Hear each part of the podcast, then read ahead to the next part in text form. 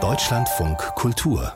Länderreport das Thema Geflüchtete, Unterbringung von Geflüchteten. Wir sehen es an vielen Orten in der Bundesrepublik, im Osten wie im Westen. Das ist immer ein Aufregerthema und das wird sicherlich auch Thema sein bei der Ministerpräsidentenkonferenz morgen in Frankfurt. Die Tag dort bis Freitag. Und einer der Kernpunkte ist ja immer, wie finden wir ausreichend Wohnraum? Da gibt es zum Beispiel große Unterschiede in Deutschland. In Sachsen-Anhalt zum Beispiel gibt es die größte Leerstandsquote. Und da liegt natürlich die Idee nahe, warum nicht in Wohnungen, die freistehen, ihn Flüchtlinge oder geflüchtete Menschen unterbringen. Das könnte ja theoretisch auch eine Chance sein für diese Gegend. Aber auch nur theoretisch, denn wenn die Infrastruktur wie zum Beispiel Kitas oder Schulen fehlt, dann ist es eben auch wiederum keine so gute Idee. Unser Korrespondent in Sachsen-Anhalt, Niklas Ottersbach, hat sich in Wolfen Nord einmal umgesehen. Christian Puschmann steht vor einem gelben Plattenbau im westlichen Teil von Wolfen Nord. Der Wind pfeift durch die Siedlung. Der Chef der Wolfener Wohnungsbaugesellschaft zeigt auf das fünfgeschossige Wohngebäude. Hier stehen wir direkt vor unserem letzten Gebäude, was wir leider auch abreißen müssen. Das ist sogar im Jahr 2000 zuletzt saniert worden, auch äh, ein, Vorzeigeprojekt, aber eben sehr aufwendig, insbesondere durch die unten unterliegenden äh, Stellplätze, die immer wieder Probleme bereitet haben und natürlich aufgrund der neuen Eingänge, die wir hier haben, äh, in der Belegung nach oben auch wahnsinnig schwierig wurde. Und von daher haben wir uns entschieden, den komplett leer zu ziehen und das wird für unsere Gesellschaft äh, der letzte Block werden, den wir zurückbauen. Jede fünfte Wohnung steht in Wolfen Nord leer. Kein Wunder, schließlich lebten in der Chemiearbeitersiedlung zu DDR-Zeiten mal 40.000 Menschen, inzwischen sind es nur noch knapp 6.000.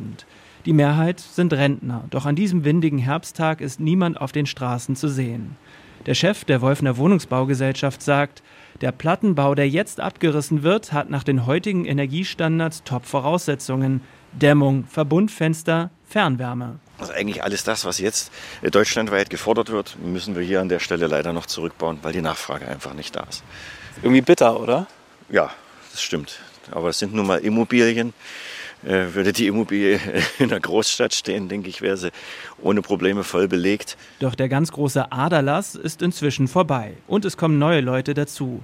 150 ukrainische Familien leben inzwischen in Wolfen Nord. Insgesamt hat Bitterfeld-Wolfen mit 38.000 Einwohnern und über 1.000 Ukrainern überdurchschnittlich viele Kriegsflüchtlinge aufgenommen. Die Ukrainer haben wieder für ein bisschen Verbesserung gesorgt. Die, die, die Flüchtlinge auch eine Durchmischung vom Alter her. Hm. Hm. Ja, ja, und jetzt steht die nächste Verteilung an. Hm. Melanie Kerz sitzt im zweiten Stock vom Mehrgenerationenhaus und nimmt eine Anfrage zur Möbelspende entgegen. Es ist das soziale Zentrum von Wolfen Nord. Das Mehrgenerationenhaus bietet Demenzhilfe, Schwangerschaftsberatung und Flüchtlingshilfe an.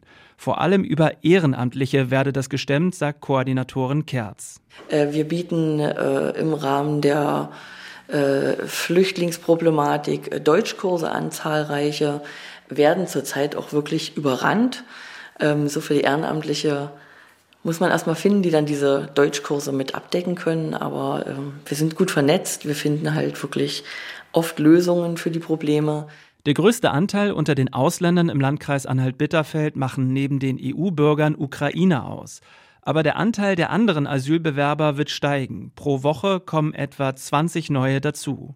Es ist ein Problem, alles ehrenamtlich abzudecken sagt die Koordinatorin vom Mehrgenerationenhaus. Dennoch funktioniere die dezentrale Flüchtlingsaufnahme in Wolfen Nord insgesamt ganz gut. Der Leerstand also eine Chance? Soweit geht Sachsen-Anhalts Innenministerin Tamara Zieschang nicht. Die CDU-Politikerin verweist auf knappe Bildungsressourcen. Die Unterbringung ist immer das, was äh, im ersten Schritt das Vordringlichste ist. Aber direkt danach ist ja die Frage der Integration aufgeworfen. Und deswegen haben wir natürlich das Thema, dass wir in manchen äh, auch kleinen Dörfern vielleicht den ein oder anderen Leerstand haben.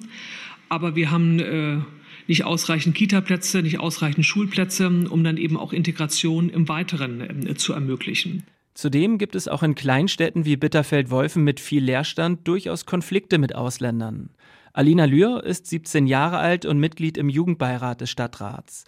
Im Ortsteil Bitterfeld, also genauer gesagt in der sogenannten Grünen Lunge, einem länglichen Parkstreifen, gebe es immer wieder Stress, sagt Alina Lühr. Vor allem auch die Konkurrierungen zwischen, ich sage jetzt mal, den Bitterfeldern vor allem und halt ähm, Ausländern. Das ist sehr, sehr kritisch.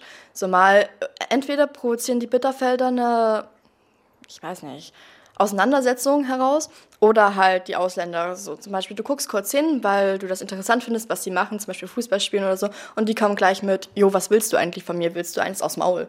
So, das finde ich halt dann eher so, Leben und Leben lassen ist dann doch ein bisschen angebrachter. Was das Zusammenleben zwischen Deutschen und Ausländern nicht unbedingt einfacher mache, der rechte Mainstream unter den Bitterfelder Jugendlichen. Die zeigen das dann wirklich schon auch mit T-Shirts oder so. Was für T-Shirts tragen die denn? Ähm, ich habe zum Beispiel letztens ein T-Shirt gesehen mit Wer macht wieder mit, also so als Wer macht geschrieben. Mamad Mohammed ist der Chef des Landesnetzwerks der Migrantenorganisationen in Sachsen-Anhalt. Der gebürtige Syrer lebt seit fast 30 Jahren in Halle. Das ist die Stadt mit der größten migrantischen Community in Sachsen-Anhalt. Viele Geflüchtete darunter. Ein Problem aus Mohammeds Sicht, ein Großteil konzentriert sich auf die Plattenbausiedlung Halle Neustadt.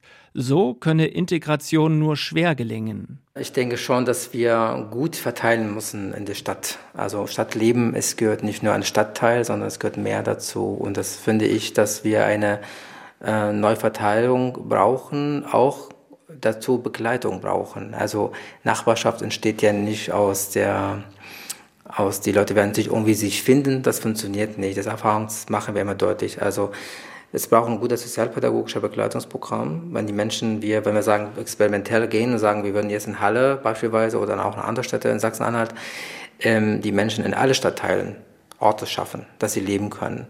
Dazu brauchen gute Begleitung auch. Ein sozialer Ort, in dem Nachbarschaft gelebt werden kann mit gemeinsamen Festen, Musik machen oder Beratung, das gibt es zumindest in Wolfen Nord, der ehemaligen Chemiearbeitersiedlung.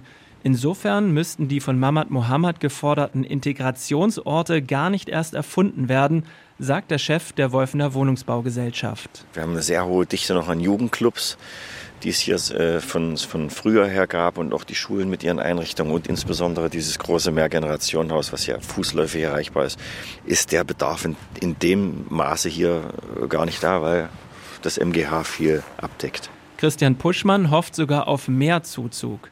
Demnächst entsteht im Chemiepark von Bitterfeld-Wolfen ein Logistikzentrum.